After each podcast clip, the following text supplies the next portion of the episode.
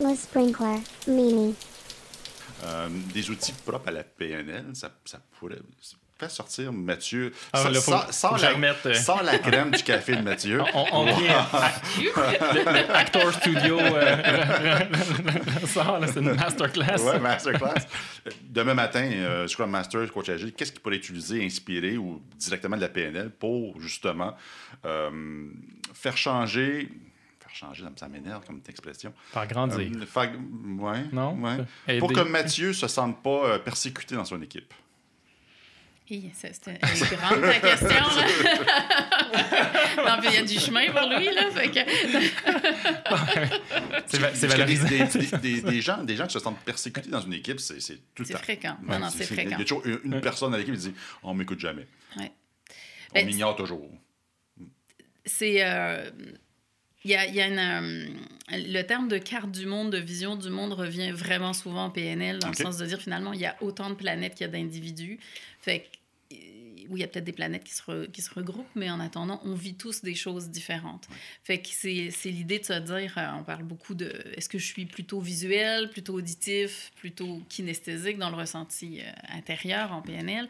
Et c'est cette histoire de finalement trois personnes qui vont arriver au même meeting, peuvent- vont pouvoir vivre des choses complètement différentes. Le visuel va dire Hey, je suis rentrée dans la salle, la salle était belle, il y avait des belles lumières. Euh, le- L'auditif va dire Hey, euh, c'était silencieux, personne parlait, c'est comme, toi, c'était vraiment intimidant. Euh, puis le kinesthésique va dire Hey, le chauffage était parfait, c'était comme c'était beau, il y avait le soleil en même temps qui tapait là dans la fenêtre, Hey, c'était merveilleux. Même réunion, puis trois versions complètement différentes, trois éléments complètement différents du premier deux minutes. La réunion n'a pas commencé encore. Euh, donc, souvent, une chose qui aide à, à, à ce que les gens apprennent à travailler ensemble, c'est d'ouvrir chacun la carte du monde de l'autre.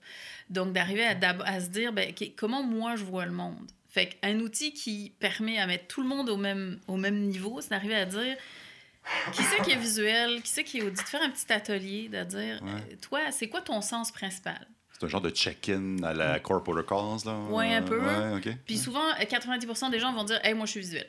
Ah, je suis visuel. Bon, on est dans une société de visuel, là, c'est garanti, là, médias sociaux, tout ce qu'on veut. Fait que, sauf que c'est Yes. pas. c'est- Des commentaires.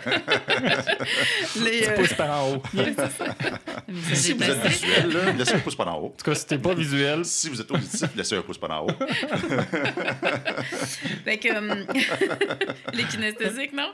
Euh, Je je sais pas ce que ça veut dire encore. c'est là. j'ose pas. Dans le metaverse, peut-être, avec les. Ah, oui, oui. Ah, t'as Petit gant réussi à le machin. Ah, oui, c'est- c'était le quatrième sujet de la soirée, ça. ouais. Ah, je suis pas sûr qu'on. En tout cas, ben, on verra. On verra, Oui, on verra. on verra si on se Donc les, donc, les gens se sont euh, dévoilés, essentiellement, dire Moi, je suis au- auditif.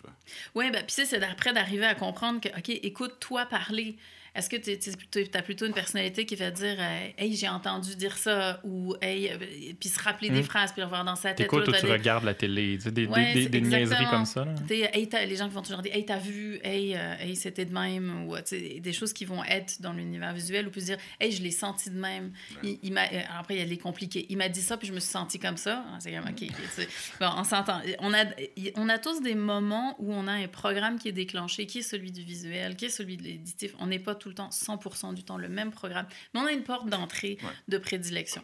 Déjà, c'est clair qu'un auditif qui parle, un kinesthésique, c'est-à-dire quelqu'un qui ressent beaucoup les choses dans le corps, c'est compliqué. Un, un qui et un quoi? qui est quoi? Tu vois, déjà à la base. Il y a un hamster qui est parti. il a été éjecté de la roue. Parce que j'essaie de me rappeler notre relation il y a, en 2012. À 10 ans. Donc, un visuel qui parle d'un kinesthésique. Ouais, C'est ça. ça, exactement. Je sais pas qui est quoi encore. J'ai pas la capacité d'analyser ça, mais cool. Mais euh, c'est ça, c'est, on peut tout à fait absolument pas se comprendre parce qu'on on- on va parler de choses totalement différentes. Et donc, Ouais. dans une équipe, souvent, c'est une généralité qui, est pas, qui a la valeur d'une Mhm. généralité, mais les designers vont être beaucoup plus dans le visuel. Euh, les, les développeurs peuvent être plus dans, justement dans le kinesthésique puis dans le, dans le, le ressenti physique que va leur procurer le travail, le- un code qui fonctionne, etc. et moins être capable forcément de, le- de le verbaliser. OK. Euh, mais c'est deux personnes qui, déjà par défaut, vont pas se comprendre. Mhm. Donc, euh, c'est c'est pas tant qu'on lui donne pas la parole, c'est que pour l'autre, ben, la parole est pas si importante que ça. Mhm. Fait qu'en apprenant à connaître, OK, c'est- quoi mon sens, c'est quoi mon monde, ben, on peut du coup s'ouvrir à l'autre et, et mieux comprendre qu'est-ce qu'il dit, quand est-ce qu'il parle. Fait que ça, ça c'est une manière absolument non violente, hein, de- Mhm. où on n'aborde pas les problèmes, juste de, de dire, hey, euh, si on allait à la découverte de notre ADN personnel pour pouvoir après... ça- OK, bon, dans l'équipe, on a un visuel, on a un, mettons, quelque chose de plus plausible, un auditif, euh, trois visuels, puis deux kinesthésiques. tu sais. OK, bon, clairement, l'auditif, il n'y a pas de bol, là. ça va être plus long pour lui. Euh, Moi qui soit full extraverti. puis, euh, Mais le fait de savoir, ah, OK, euh, Martin, il- il- lui, il a plus besoin d'entendre les choses. Martin. Martin. Ouais. Euh, ben, ça va permettre aux gens d'adapter leur message.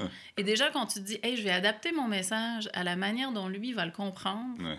forcément, t'es plus dans le même état d'esprit. Fait que ça, c'est une manière, moi, c'est une petite technique assez Mm. douce de faire une entrée en matière, d'amener aux gens à dire, hey, je vous sais, aucune agression, aucun, juste on va aller à la rencontre de soi et à la rencontre du nous. Ouais. Ça se fait en une heure, euh, ça, fait, ça peut être totalement un jeu. Chacun repart avec des trucs qui vont aussi lui être utiles chez lui.